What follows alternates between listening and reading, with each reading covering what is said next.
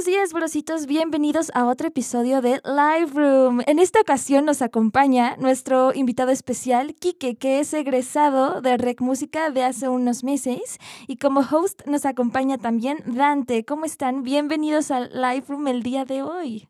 Gracias, Kate. Estoy muy emocionado porque hoy tenemos un gran tema y tenemos un gran invitado en el podcast. Verdaderamente sí. ¿Cómo estás, Kike? Bien, bro. Qué, qué gusto regresar a, a Rec, a Live a Live perdón. Y este, y nada, creo que el tema de hoy creo que es un tema muy, muy interesante que a todos nos ha pasado, siento, o por lo menos hemos tenido esa sensación por lo menos alguna vez en nuestras vidas. Muy bien, Kike, mil gracias por estar aquí con nosotros. Sabemos, como acabo de decir, acabas de graduarte de REC hace unos meses y nos gustaría saber un poco de tu contexto. Tenemos entendido que eres psicólogo, pero nos gustaría que tú nos platiques cómo ha sido tu acercamiento con la música y cómo vinculas también eso con tus estudios previos de psicología. Pues mira, sí, yo estudié psicología. Eh, me gradué en el 2015, ya ocho años.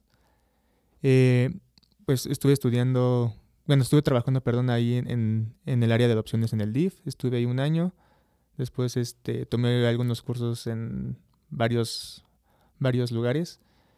Y la música creo que siempre ha estado, o sea, siempre, siempre, tanto como aficionado como ya la, la parte profesional, siempre acompaña, ¿no? O sea, no creo que alguien no haya pasado de que haya alguna canción que, la, que lo acompañe, lo acompañe dentro de un un momento importante de, su vida. Y cómo se relaciona la música con la psicología, o en este caso la salud mental, pues con el bienestar, yo, siento. Eh, ¿Qué pasa cuando estás triste o te sientes desesperado? Escuchas una canción y eso puede reducir como el impacto de, del dolor, el sensación que tienes, ¿no? O igualmente cuando estás muy feliz, escuchas tu canción favorita a todo volumen y pues este, te ayuda bastante. Entonces creo que, la, música es una forma de canalizar eh, sentimientos, es una forma de, proyección, es una forma de, expresión artística y cualquier eh, expresión artística pues creo que involucra sentimientos y historia de tu vida, de cómo te has sentido a través de, los años, ¿no? Entonces, eh, creo que, en cuanto a la psicología y, la música, pues eso va muy de la mano, ¿no? El, el, el hecho de, poderte expresar sin tener algún tipo de, de miedo o, o, que te sientas juzgado, pues también es importantísimo en cuanto a la salud mental. 100% y justamente el tema de hoy va un poco más allá de eso, cuando realmente no solamente te sientes juzgado por los demás, pero te sientes juzgado por ti mismo y empiezas a desconfiar un poco de lo que eres, que es justamente el síndrome del impostor, ¿verdad, Rosito Dante? Hoy vamos a platicar respecto a ello y vamos a platicar un poco respecto a tú qué piensas que, o sea, por qué se, por qué se da esa, esa cuestión del síndrome del impostor y en especial por qué es tan propenso en, personas que, bueno, estoy segura que en todas partes, pero principalmente en personas que crean artistas. Pues mira, el, síndrome del impostor este, es justamente eh, creer que tus logros son ajenos a ti. Es decir, eh, no, no te sientes tú capaz de generar logros que ya alcanzaste y piensas que, los conseguiste por suerte, por pura casualidad, por una circunstancia externa a ti y pues, que realmente no es cierto. Y yo creo que pasa porque siendo una carrera, mm, bueno, tú lo has dicho, ¿no? Pasa en todas las carreras, pero en, en esta siendo una carrera en la que cada quien tiene un crecimiento distinto a, a, los demás, pues es muy fácil compararse con otras personas que a lo mejor llevan 20 años estudiando eh, el mismo tema y que tú apenas te iniciaste hace 10, hace 15 o te iniciaste de diferente perspectiva.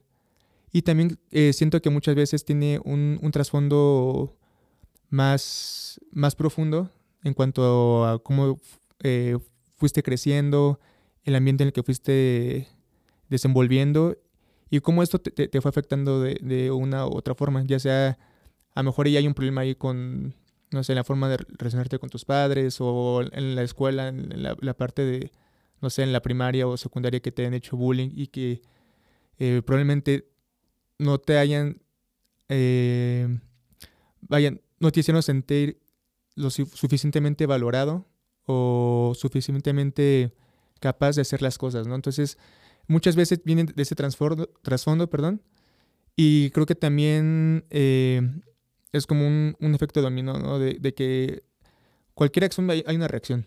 Entonces, cualquier impacto que tenga tan siquiera una palabra puede afectar el transcurso de, del pensamiento o, del comportamiento de alguien más. Y va de la mano también con esa parte del autosabotaje.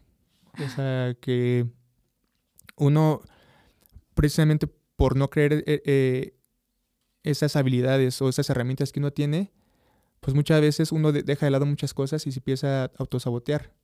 Entonces también hay que ver el por qué uno se autosabotea o si realmente tiene que ver con algo de que eh, realmente estés interesado en, tu actividad o en esa parte de música o lo haces por, por presión, por otras cosas que a lo mejor y, hay que excavar un poquito más en, la parte personal y la parte pues, familiar y otras cosas.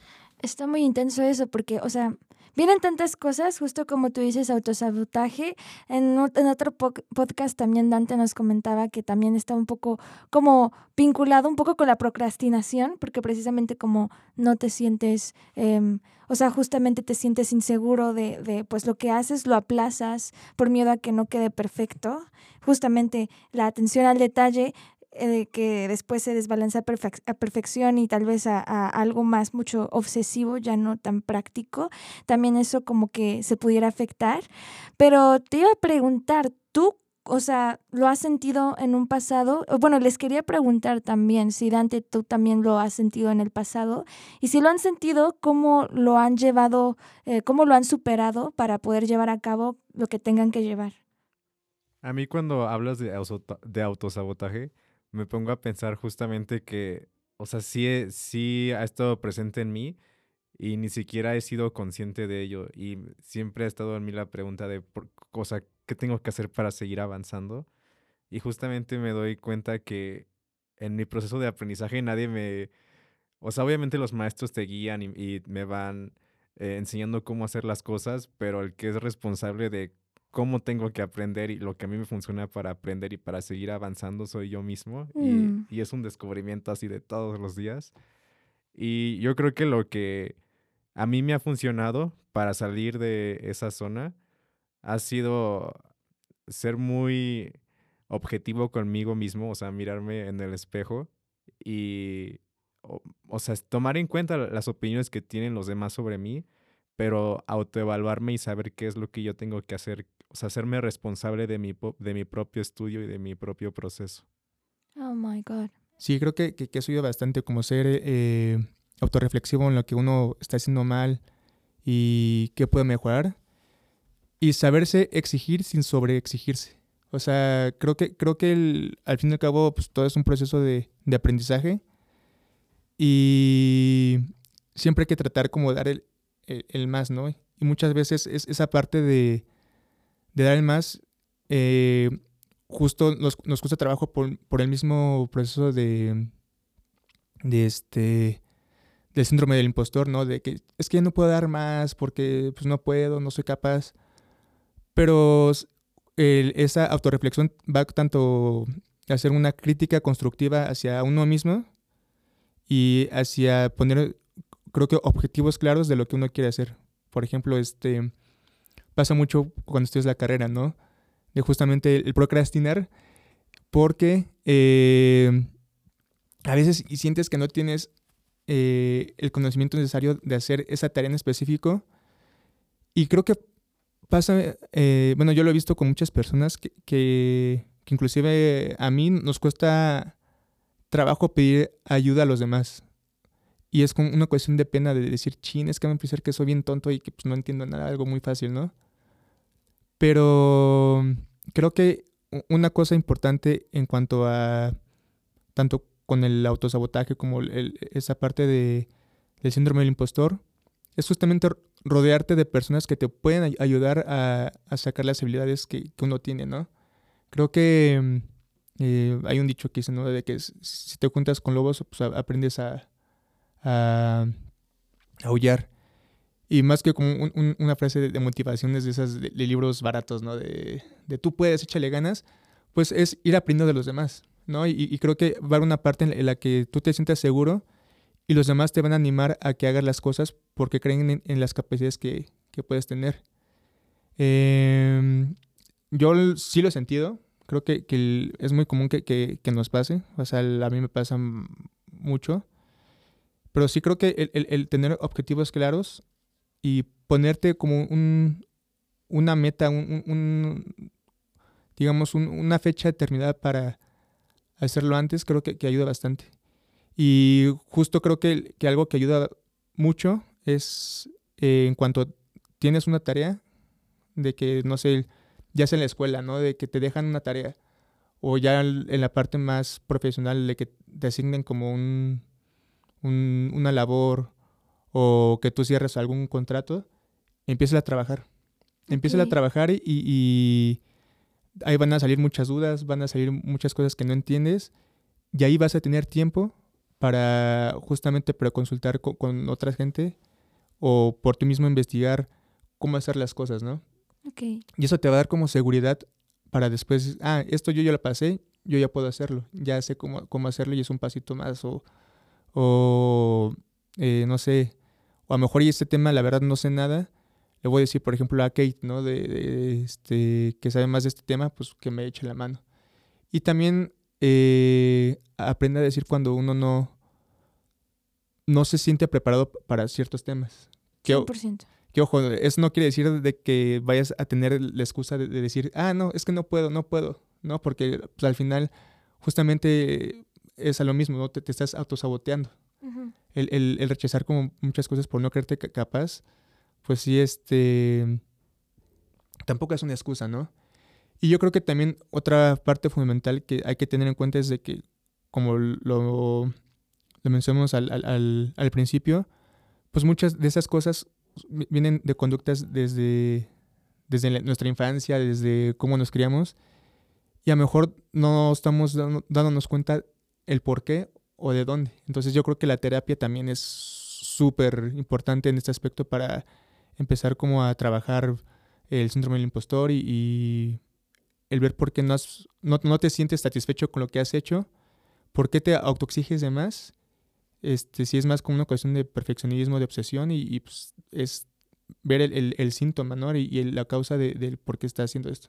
Al final es como un padecimiento pues médico, ¿sabes? Porque nos impide el día a día de nuestras actividades actividades diarias y este síndrome del impostor puede volverse un impedimento verdaderamente grande, en especial en cuestiones pues tal vez sí profesionales, pero en cuestiones personales también, porque creo que también aplica mucho en relaciones, o sea, sí, en, también como en el trabajo y en nuestro desarrollo profesional, pero incluso en, en relaciones sentimentales donde no te sientes suficiente o no sientes que eres lo suficiente para la otra persona, con tus amigos, este, no sé, si realmente sí es algo que creo que sí se tiene, como tú dices, que atender siempre de la ayuda de, de un profesional y si no se puede una ayuda de un profesional, justo como tú decías, rodearte de las personas correctas para sentirte seguro. Y a veces eso es difícil porque, por ejemplo, tú como dirías que un lugar es el lugar donde vas a aprender a aullar, por así decirlo bien. O sea, ¿cómo sabes que estás con las personas correctas para que te desarrolles bien? Donde logran sacar tu mayor potencial, yo creo. Ok. O sea, donde te, puedes sentir seguros sin ser juzgado, yo creo que ese es el lugar. Porque muchas veces este, nos pasa, ¿no? A mí, a mí me ha pasado, ¿no? De, de, no sé, tan siquiera, ya sea en la escuela, primaria, secundaria, de alguna actividad que quieres hacer y te sientes inseguro, de hacerla. ¿Por qué? Porque no, no falta el, el, que se quiere hacer el chistosito y burlarse de ti, como, ah, es un tonto, ¿no? ¿Sabes? Como, ay, es, está, qué ridículo, qué tonto. Creo que todo viene de ahí, brosito. sí, ahorita que justo que habla del origen, siento que viene más desde una pregunta de cómo quiero que me vean y cómo vemos nosotros a los demás en lugar de qué necesito yo. Justo. Sí, o sea, creo, creo, que lo que es, es muy importante, ¿no? Este, también hacerse esas preguntas y también no victimizarse uno, ¿no? Porque siento que, que, igual el síndrome impostor puede usarse como una excusa, una, una, una cosa justamente para evitar hacer las cosas. Y no se trata de eso, sino es realmente qué te hace sentir así eh, ¿qué sientes cuando este, te hacen sentir como incómodo? O sea, eh, esa parte de inteligencia emocional de saber reconocer en dónde lo estás sintiendo, qué situación te pone tan vulnerable y por qué crees que, no eres capaz o, minimizas tus logros que, has hecho. Y, pasa muy seguido, pasa, pasa demasiado, sobre todo eh, justamente, este, como, dice, como dice Bruno, el, saber rodearte de, las personas correctas que te hagan sentir eso, que te hagan sentir seguro, eh, que te eleven tu, autoestima, aunque sea con, no sé, digo, no, es una cosa de chaleganismo, de no, échale ganas, tú puedes, porque realmente pues, no sabes los contextos o la, la situación alrededor que hay detrás de esa persona. Pero el, el, tan solo decir, ¿sabes qué? Si necesitas ayuda, estoy aquí contigo. Em, vamos, este, si tú te atoras, pues, este, yo te ayudo. O algo tan, tan sencillo como, oye, qué, qué, qué bonita pieza, ¿no? Y, y, creo que también el ser honesto es muy importante. 100% justo eso. Este... Si te gusta algo de alguien, decírselo en ese momento. Exacto. Exacto. Pero, por ejemplo, si, si también hay un proyecto, no sé, eh, vaya, creo, creo que en la forma de, hablar está el recibir y, los comentarios. Creo que, que, hay, hay, una cuestión en la que a lo mejor si tienes que hablar un poquito más fuerte con una persona, eh, sobre todo yo, yo, creo que los maestros han, han, de sentir como esa parte, ¿no? De, vaya, no puedes aplaudir todo de una persona y tienes que ser constructivo en unas cosas, ¿no? Entonces, normalmente en, en, ese aspecto se recomienda primero decir las, este, pues, las partes positivas de, de algún proyecto, de algo, y después la, la crítica constructiva, ¿no? Y ser directos o sea, sin, sin rodeos, por ejemplo, no sé, no sé si les pasó, por ejemplo, cuando hagan tareas, ¿no? De, este, de decir, eh, pues la verdad, el, no sé, la armonía me, gustó, el contrapunto está bien hecho y eso. Ajá. Pero a lo mejor y, y, la parte tal y tal está este puede mejorar un poquito más. Exacto, y es que cómo dices las cosas es muy importante, es muy diferente, tanto decírselo a otras personas como te dices a ti mismo, un suena mal, esto suena mal, o decir, esto puede mejorar, justo como lo dijiste. O sea, el peso de las palabras es como tan importante. O sea, incluso en nuestra misma cabeza, cómo nos los autodicimos al momento de autoevaluar un trabajo nuestro. Uy, creo que esto pudo mejorar en vez de decir como, esto suena mal, esto está mal por esto, esto, esto, eh, y, y, también hacia las demás personas, porque creo que mucho justamente de no sentirnos así también es muy importante. Sé que no somos responsables de los sentimientos de las demás personas, pero sí de plantar un jardín de seguridad para las demás personas y ser también como súper asertivos en cómo decimos las cosas para también prevenir que otras personas sientan ese síndrome impostor, aunque realmente esa ya no es nuestra responsabilidad, es como una extensión de humanidad, pero creo que si todos tuviéramos como esa cultura de asertividad, de, de honestidad, creo que también es más es menos probable que las demás personas se sientan así en algún punto. Claro, y, creo que, que mencionaste la palabra que es asertividad. 100%. Que es este... La asertividad es justamente expresarte de, la forma correcta en el momento correcto. Ya sea este... Y creo que también es, algo que, se debe de, tomar porque a lo mejor y, muchas, mucha gente eh, no sabe en qué momento decirlo, ¿sabes? Entonces, eh, por ejemplo, creo, creo que es que también se nos ha inculcado mucho de, ser como muy suaves con las personas en, cuestión de, de, este de no sentir incómodo a, las demás personas. Y, creo que también eh, dijiste muy bien que no somos responsables de lo que más sientan, pero somos muy responsables de lo que vayamos a decir. Exacto. Entonces, esas palabras tienen un impacto muy, muy, muy cañón en, cómo se vaya desarrollando a través de, nuestra historia.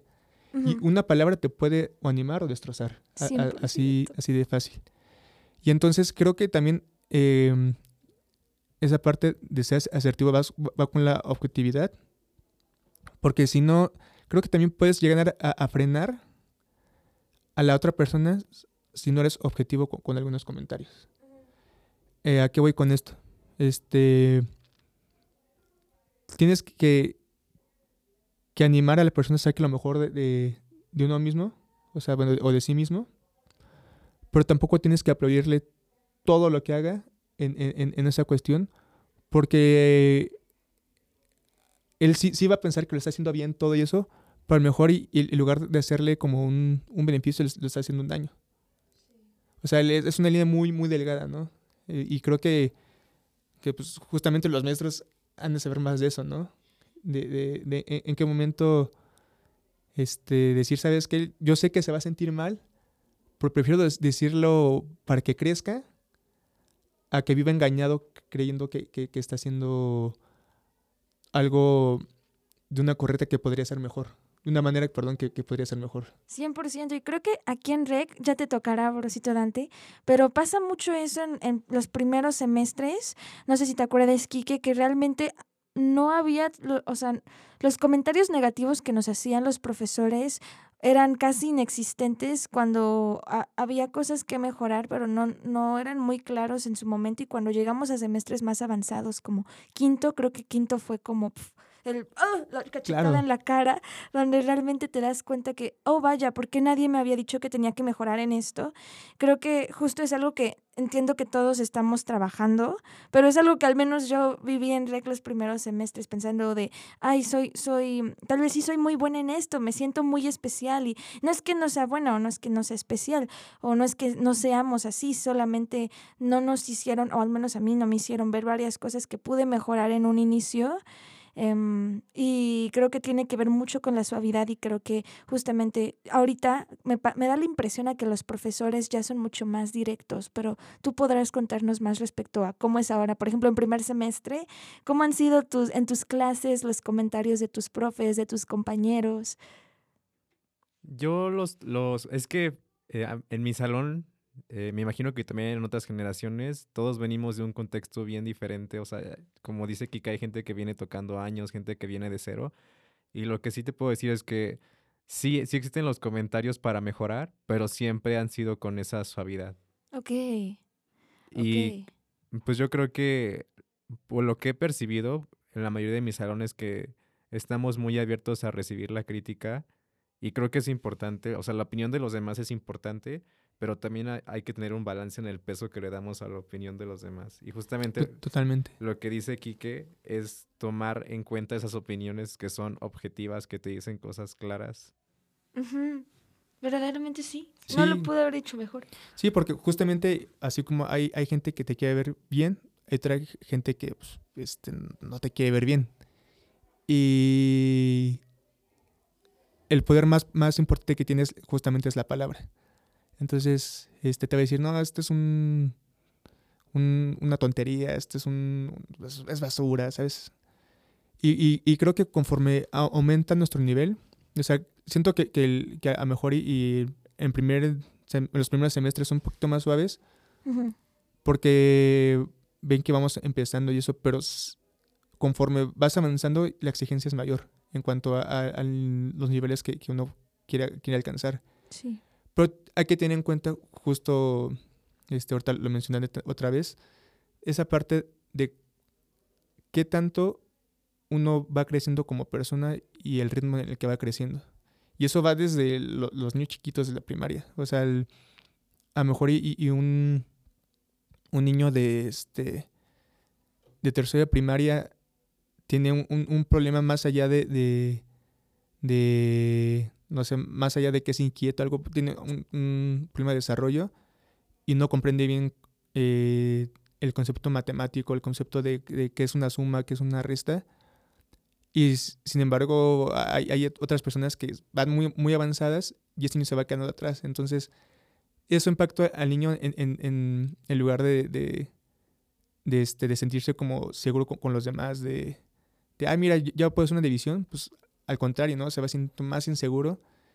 Y creo que eh, es muy, importante cómo maneja esa situación la, los maestros o los papás en, en, ese caso, que es como la red de apoyo más importante que tienen. Porque pues los otros niños no van a entender eh, eh, en ese sentido qué hay detrás, ¿no?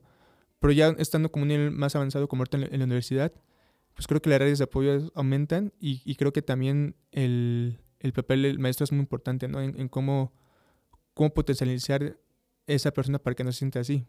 Y justo lo comentabas, o sea, hay chavos que llevan desde los dos años con un piano, con una guitarra, o que tienen un talento ya muy nato. Y hay gente que, que, que apenas está empezando, le está costando. Pero si también, em, vaya, te das cuenta de, de, de, que le está echando ganas, de que se está esforzando, y que a lo mejor, a pesar de eso, no, les, no le va saliendo, pues hay, hay que decir, pues, ¿qué, ¿qué, está pasando con él, no? O sea, ¿por qué a, a, pesar de que yo que le echa ganas, que se esfuerza, este, no, no está progresando o le está costando? Y creo que alguien que lo maneja muy bien, bueno, en, a mi punto de vista es esta Lulu, por ejemplo. 100%. Lulu, eh, bueno, es una maestra eh, que da entrenamiento este, auditivo. Y creo que, que ella está consciente de que muchos apenas, y sabemos que es una, una nota, musical, ¿no? Entonces creo que ya muy de la mano y se va adaptando al nivel que, que va viendo en el salón, pero a la vez les va exigiendo para que no se queden como en esa parte de, de, este, de no puedo, no, no sé. Y ella es muy buena para detectar quién realmente tiene interés y quién realmente, este, pues, como que le da igual, ¿no? Pero a lo que voy es de que ella, si, si ve que te, te está costando trabajo, ¿no? Que este, pero que tienes interés, que, que quieres aprender, pero sin embargo no, no vas como progresando, ella siento que, que, que, que, te habla claro, ¿no? Te habla con, mucha certidumbre, que te dice, mira, yo siento que ahorita no, no, no estás en, el nivel que, que, que, este, que pues, es, necesita la, la, clase, que necesitas para pasar el siguiente semestre. No te puedo pasar de, de, mm, vaya, de nivel, de, este, de clase, pero pues eh, no te detengas porque lo estás haciendo bien. Solo es cuestión de tiempo para que alcances el nivel, que no te frustres a comparación de los demás porque pues tú tienes tu propio nivel, ¿no? Entonces, yo creo que ella he visto que, lo maneja muy, muy bien en ese sentido. Y creo que también es, importante eso, ¿no? 100%. Como saber en, en qué momento este, estoy y qué es lo que me está pasando que no me hace progresar como yo quiero eh, quisiera progresar. 100%. Al final, pues eso es, es o sea, en resumen, son muchas cosas las que nos hacen sentir y, más bien, son muchas cosas las causas y muchas cosas las cuales podemos mejorar, pero es un balance entre, entre una autoevaluación súper objetiva eh, de nosotros, de poner objetivos claros, de encontrar a personas eh, correctas para nuestras eh, necesidades dentro de nuestro contexto y también plantar ese, esa semilla con las demás personas para que nosotros podamos ser esa persona en el contexto de las demás personas. Pero al final creo que espacios como estos son los que van a ayudar mucho a que las personas sepan que nosotros somos semillitas de seguridad y que también nosotros estamos como abiertos para, para pues justamente no, no solucionar la vida a las personas, pero para estar y ser una persona que que pueda ayudar a las demás personas. O sea, estos espacios como Lightroom me parece que también son espacios correctos para que tú hagas saber todo lo que tú sabes a las personas que lo necesiten escuchar. Y yo espero que toda esta información le pueda caer como anillo a dedo a alguien que tal vez esté sintiendo eso en este momento y por eso mismo valoro muchísimo su tiempo y espacio ahorita en la mañana. Sé que las mañanas de los viernes, en especial de los viernes, siempre son muy caóticas y creo que, ajá, y creo que estos espacios son importantes y agradezco mucho que estén aquí. Um, creo que ya se nos acabó nuestro tiempo ahorita para seguir platicando. Me encantaría de todas maneras después ir por un cafecito o algo así para seguir hablando de esto porque creo que sí, hay más cosas de qué hablar. Es muy importante hablar de la salud mental, es muy importante hablar de de cómo nosotros somos, primero con nosotros, para también serlo con las demás personas. Entonces, pues sí, muchas gracias por estar aquí, Quique. muchas gracias por estar aquí, Dante. Y no sé si quieran comentar algo antes de, de, terminar nuestra transmisión. Yo me quedo muy contento con lo que, con lo último que dijiste, Quique, sobre la voluntad. Porque es el primer paso para cambiar. Yo creo que si hay voluntad, buscas el camino para cambiar y es, es la palabra con la que me quedo en este día. Oh, nice. Este, yo más les quisiera decir a los demás que este que todos hemos pasado por lo menos por una vez por, por esa parte. Este, muchos todavía como que nos cuesta trabajo aceptar nuestros logros y eso, sobre todo por, por, la parte de cultural y eso. Y no exigen tanto realmente disfruten lo, que está alrededor. O sea, sí, sí enfóquese por, por una mejor persona, un mejor profesionista, pero vaya, a, veces el perfeccionismo y el autoexigirse de más, pues no es bueno para, para, este, para, para uno mismo. Entonces, eh, no descuiden sus otras áreas de su vida por, por tener esa parte, ¿no? Y si sienten que tienen como esa parte de, del síndrome de, del impostor o que quieren mejorar como, como, persona, eh, piden ayuda. O sea, realmente piden ayuda ya sea con, con, sus amigos y eso, pero sobre todo con alguien profesional que los vaya entendiendo el por qué son así y el porqué de las raíces de sus problemas. Entonces, eh, sí, gracias, gracias, bro. Este, creo que esto es, eh, por demás decir que está el área de, de bienestar aquí en en REC por si se sienten así y que creo que también los pueden orientar bastante.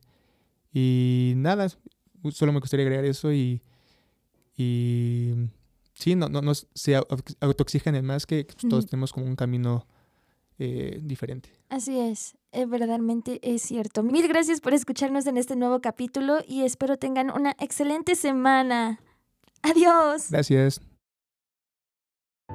Este episodio es producido por alumnos de REC para alumnos de REC.